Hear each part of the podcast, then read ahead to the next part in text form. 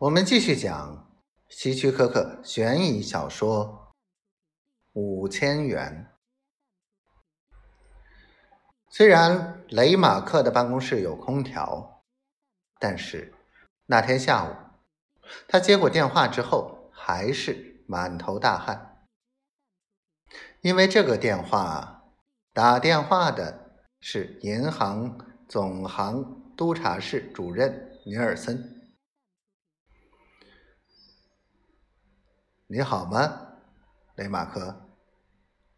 尼尔森很轻松的问：“一切都好吗？”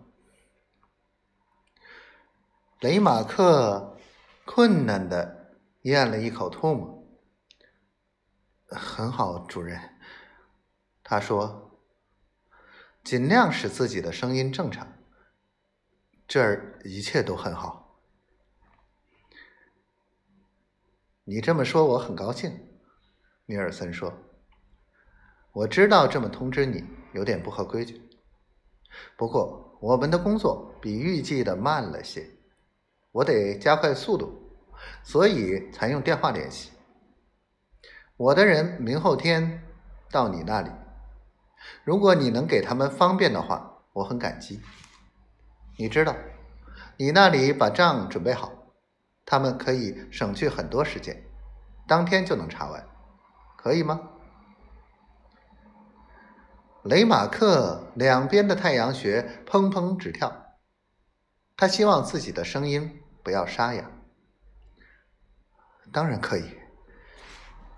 那么没问题了？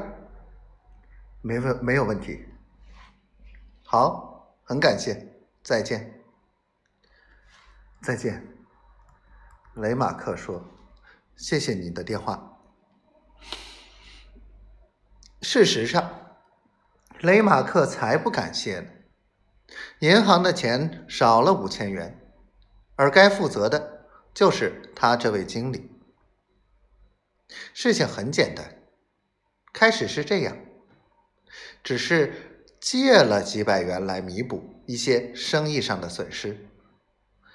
说到损失，一旦有了开始，弥补起来就不可能。于是越补洞越大。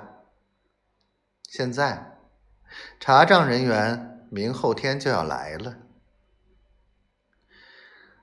雷马克靠在扶手椅上，闷闷不乐的盯着办公桌。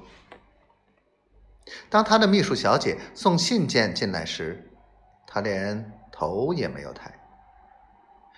秘书小姐是个开朗的人，一脸开朗的笑容。